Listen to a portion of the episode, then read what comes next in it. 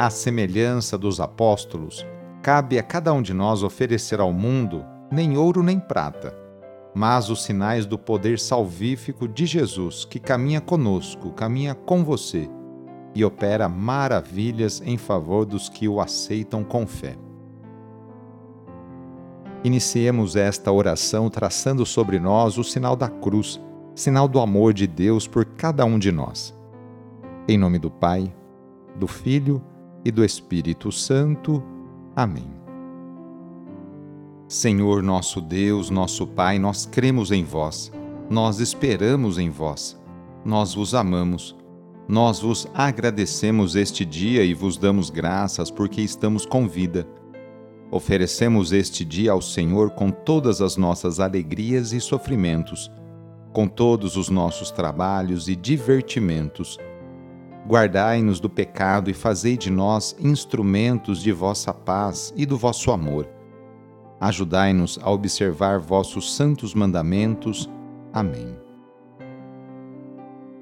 Quarta-feira, dia 10 de agosto, o trecho do Evangelho é escrito por João, capítulo 12 versículos de 24 a 26. Anúncio do Evangelho de Jesus Cristo segundo João. Naquele tempo disse Jesus a seus discípulos: Em verdade, em verdade vos digo: se o grão de trigo que cai na terra não morre, ele continua só um grão de trigo. Mas se morre, então produz muito fruto. Quem se apega à sua vida perde-a mas quem faz pouca conta de sua vida neste mundo, conservá-la-á para a vida eterna. Se alguém me quer servir, siga-me, e onde eu estou estará também o meu servo. Se alguém me serve, meu Pai o honrará. Palavra da Salvação. Hoje a Igreja no mundo inteiro faz memória por São Lourenço Lourenço era o primeiro dos sete diáconos a serviço da Igreja de Roma. Devia ter uma boa formação acadêmica, pois seu cargo era de muita responsabilidade. Depois do Papa Xisto II, ele era o responsável pela Igreja.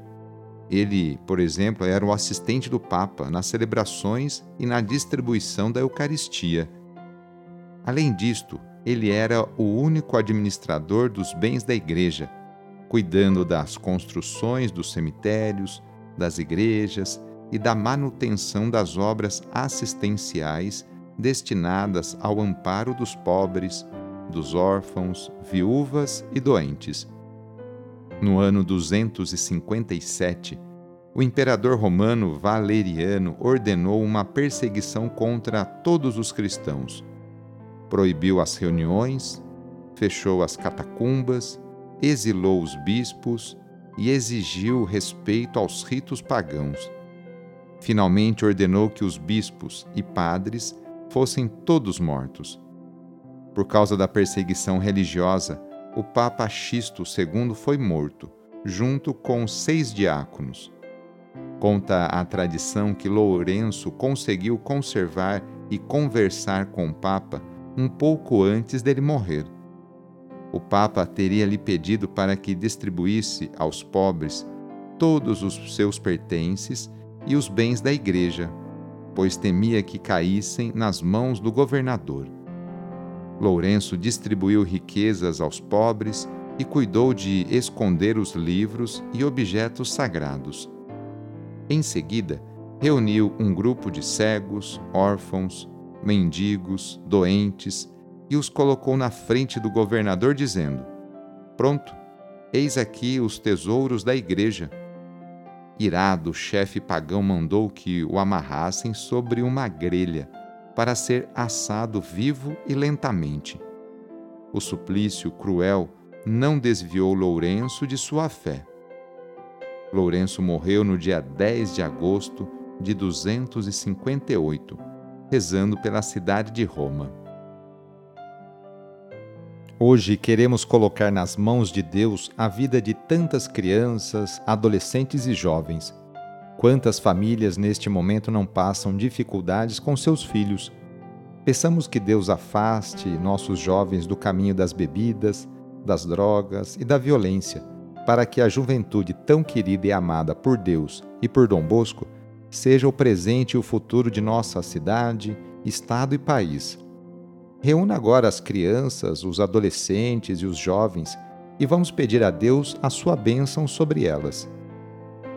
Senhor nosso Deus, que da boca das crianças recebestes o louvor do vosso nome, olhai benignamente para estas crianças e por esses jovens, e assim como vosso Filho, nascido da Virgem Maria, recebia de boa vontade as crianças e os jovens, as abençoava, abraçava e as punha a todos como exemplo a imitar, assim também, Pai Santo, derramai sobre elas a vossa bênção para que, à medida que vão crescendo, por meio de sã convivência com os adultos e com a assistência do Espírito Santo, se tornem testemunhas de Cristo no mundo e sejam mensageiras e defensoras da fé na qual foram batizadas. Por nosso Senhor Jesus Cristo, vosso Filho, na unidade do Espírito Santo. Amém. Receba neste momento a bênção de Deus. Ele está junto de você e te acompanhará por toda a sua vida. A nossa proteção está no nome do Senhor, que fez o céu e a terra. O Senhor esteja convosco, Ele está no meio de nós. Pela intercessão de Santa Rita de Cássia, desça sobre você, sobre a sua família, sobre o seu trabalho e intenções, a bênção do Deus Todo-Poderoso.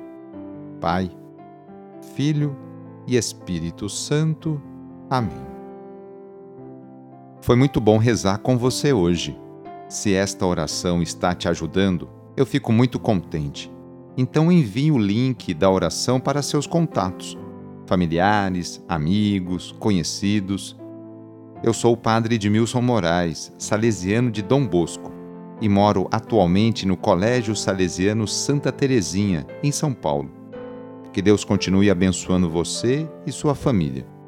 Abraço e até mais!